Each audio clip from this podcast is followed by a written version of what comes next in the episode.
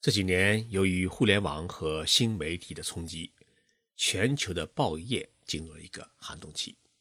但是，奇怪的是，日本各大纸媒却没有出现断崖式的减少，日子过得还挺不错。为什么日本的纸媒还能做到绝处逢生呢？日本新闻协会最近发表了一组数据，这个调查数据呢，告诉了我们一个答案。那就是有百分之九十一的日本国民是相信报纸，觉得报纸是他们生活中必不可少的东西，跟每天要喝的牛奶一样。日本可能是全世界对报纸信任度最高的一个国家。日本人为什么会如此相信报纸呢？这是我今天要跟大家聊的一个话题。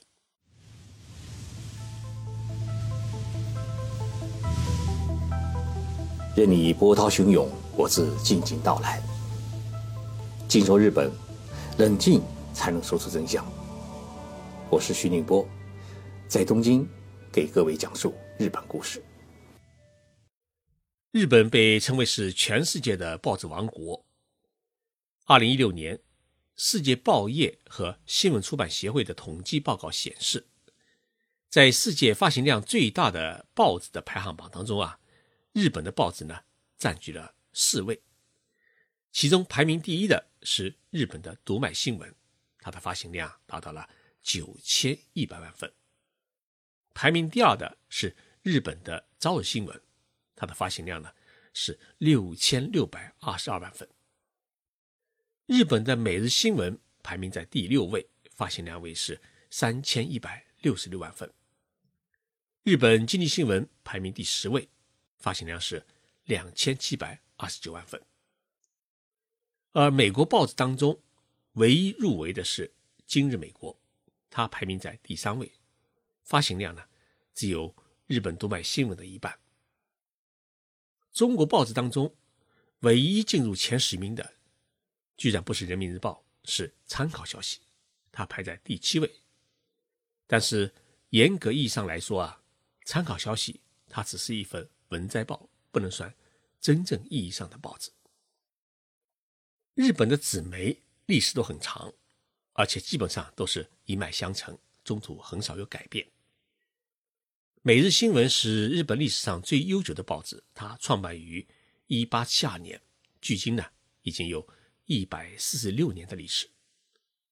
其实，在同一年，中国在上海也创办了一份历史上第一份的报纸。大家是否知道这份报纸叫什么名字吗？叫《申报》，是申请的申，报纸的报。很可惜啊，《申报》在一九四九年就开始停办了。读卖新闻是日本历史第二悠久的报纸，它比每日新闻呢晚了两年创刊。如今啊，不仅是日本，也是世界上发行量最大的报纸。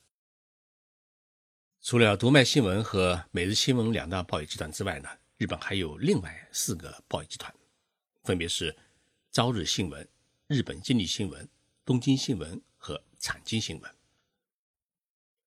在全世界纸媒都在苦海里挣扎的时候，日本各大报纸呢，虽然也遭受冲击，发行量呢出现了一定程度的下滑，但是值得关注的是，日本各大报社。日子过得还不错，原因在于日本的报纸零售虽然出现了下降，但是呢，它的订阅数并没有出现多大的跌幅。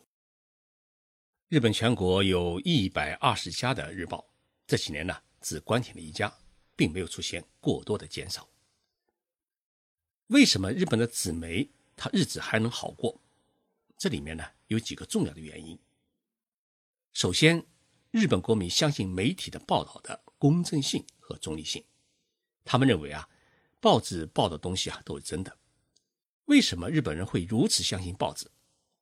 因为日本六大报业集团它都是民营的，政府没有参股，政府也无法管控这些媒体。也就是说，这些报业集团是没有上级管理单位的，最大的管理机构就是报社自己的经营委员会。因此呢，这些媒体能够保持自己相对的独立性。而报社本身又实行经营与编辑体制的分离。一家报社的灵魂人物，他不是社长，而是总编，因为社长呢，他只负责经营，报纸的采编与立场观点的体现，都是属于总编辑的权限范围，而总编辑的权限又受到两个机构的牵制，一个是编辑委员会，负责具体的新闻报道的方针和内容的审核；另一个呢是论说委员会，负责每天社论的撰写。这两个委员会实际上就把控了整个报社的报道立场与方针，而不会因为总编的更换而改变一家报纸的色彩。正因为如此，日本国民当中就产生了一大批的报纸的追随者，自己的思想比较倾向于保守和民粹主义的读者呢，他一辈子就只订阅读卖新闻；喜欢文化和旅游咨询的读者呢。就喜欢订阅《每日新闻》，公司白领和企业的经营者们就喜欢读日本经济新闻，这叫青菜萝卜各有喜欢。按照现在时髦的说法，就是报纸的粉丝经济。日本家庭呢都有订阅报纸的习惯，早在五十年代，日本基本上就普及了报纸。这个普及的概念就是家家户户都订阅报纸。因此，半个世纪以来，报纸已经成为日本人的日常生活当中他必不可少的一个日用品。早上起来，泡上一壶茶，读刚刚送到家的报纸，成了日本社会的一道风景。这道风景呢，在电影和电视剧里面是经常出现的。正因为如此啊，一户家庭中，爷爷当年订阅的是《朝日新闻》。爸爸也一定会订阅《朝日新闻》，而不会去选择《读卖新闻》，因为两家报纸的立场观点是不一样的。我曾经与《读卖新闻》的总编聊过一个问题：日本某一家汽车公司是你们主要的广告的赞助商，如果这家汽车公司闹出了丑闻，你们报道还是不报道？他回答的很干脆：绝对报道，而且不会有任何的掩饰。因为对我们报社来说，广告商不是上帝，读者才是上帝。失去读者就意味着失去一切。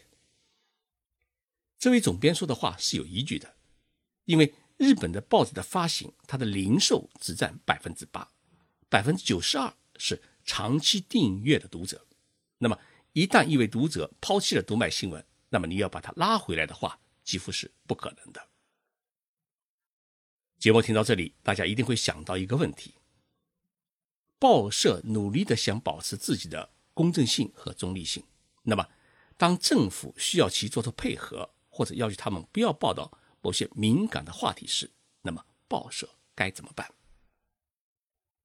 对于这个问题啊，在日本呢，可以说是几乎不存在的问题。首先，政府没有权利对报社。或者其他的新闻媒体指手画脚，更无法发指示。因此呢，也自然无法要求报社能报道什么，不能报道什么。其次，政府通过其他手段对某一家不听话的媒体进行施压，那结果就会遭到媒体的报复。最典型的例子就是最近大家比较熟悉的日本的生友学院事件。生友学院事件是日本的朝日新闻最先报道，也是长期跟踪报道的一个事件。朝日新闻在安倍首相上台之后呢，对于安倍的批判性报道是最多的。不仅是朝日新闻的报纸，同一个集团的朝日电台也是接连不断的对安倍首相的安保政策啊、经济政策啊展开批判。于是，首相官邸和执政的自民党。开始通过各种手段对朝日新闻进行施压，包括拒绝朝日新闻记者的采访，甚至在慰安妇问题上面啊，是鼓动了一些右翼的学者围攻朝日新闻。所以，朝日新闻在过去几年当中名声是受到了很大的损害。那么，朝日新闻是如何反击安倍首相和他的政权的呢？他们就抓住安倍首相和夫人。介入了大阪声友学院买卖国有土地等问题，一年多来，这家报社派出了多名记者，不断的去深挖安倍首相和夫人的相关的各种丑闻，并不断的曝光，导致了安倍内阁的支持率是直线暴跌，而且政权是摇摇欲坠。而大批的《朝日新闻》的读者为自己喜欢的报纸是呐喊撑腰，形成了日本社会一道独特的政治现象。日本人有一种普遍的认为，媒体的第一功能就是代表读者，也就是说代表国民来监督政府。因此，批评政府是报社的第一责任。所以，你批评的越多，读者会认为你公正性就越强，对于报纸的信任度也就越高。日本报纸之所以受到九成以上国民的信任，还有一个很重要的原因是它的。独自的一个发行制度，这种制度呢，被称为是报纸专卖制度。刚才我在节目当中已经提到，日本百分之九十二的报纸啊都是固定读者订阅的。那么这些读者呢，大多数是家庭和企业。日本的报纸从印刷厂出来之后，它是如何在短时间内把当天的报纸送到读者手里面的呢？这就是日本的。报纸专卖制度。我们在日本农村走的时候啊，偶尔会发现马路边有一间房子，上面挂着很大的牌子，上面写着《朝日新闻》。初一看呢，以为是朝日新闻社的分社，但进去一瞧，才知道是朝日新闻的一个报纸的发行站。日本全国有多少家这样的报纸发行站呢？有三万多家，送报的人员。达到了六十万人。那么，像读卖新闻一天的早报和晚报加起来有三百多万份，它是如何送到每一位读者手中的呢？每天早报是在全国各地的印刷厂里面印刷，印刷的时间是凌晨两点，那么到了三点钟左右啊，就已经分送到各个送报点。从清晨四点钟开始啊，送报员呢就开始骑着摩托车。挨家挨户的去投送报纸，所以许多日本人家呢，他是早上不扣闹钟的，而是听送报员的脚步声和报纸掉进信箱的扑通一声。那么这个扑通一声和他脚步声，就成了许多家庭的定时闹钟。哦，天亮了。送报员呢，有专职的，也有许多临时工，包括高中生啊、大学生啊，还有家庭主妇。但是。日本有一条不成文的规定，早报它必须在早晨七点钟之前送达读者的手中，所以送报员送报它是争分夺秒，而晚报呢也必须在晚上六点钟之前送到读者的手中。这是一个全国性的浩大的一个送报的工程，不管刮风下雨下雪，每天都在进行。而对于许多日本人家庭来说啊。一天到晚，家里就可能没来一个客人，而送报员是按时必到。尤其是一些老年人家庭，对于送报员有一种特殊的情感，而一些地方政府呢，也与送报站建立合作关系，请送报员呢担负起确认老年人安危的查询责任。所以，日本的读者对于报社，他有一种很深的信赖和情感。纸媒走下坡路是全球的一个总体的趋势，但是日本各大报社就是靠着公正独立的报道和对读者的热情的服务，使得读者对于报纸的忠诚度呢，它能够始终不减。依然有九成以上的读者，他认为呢，报纸是值得信赖的，他的报道内容都是真的。所以我一直认为。中日两国关系出现一些倒退，尤其是日本民众对中国的好感度出现了严重下降，媒体是有重要责任的。如果日本的主流媒体多一些对中国的正面报道，多一些对中国改革和发展的理解，日本人对中国的看法也会出现很大的改观，两国的关系也会出现更多的改善。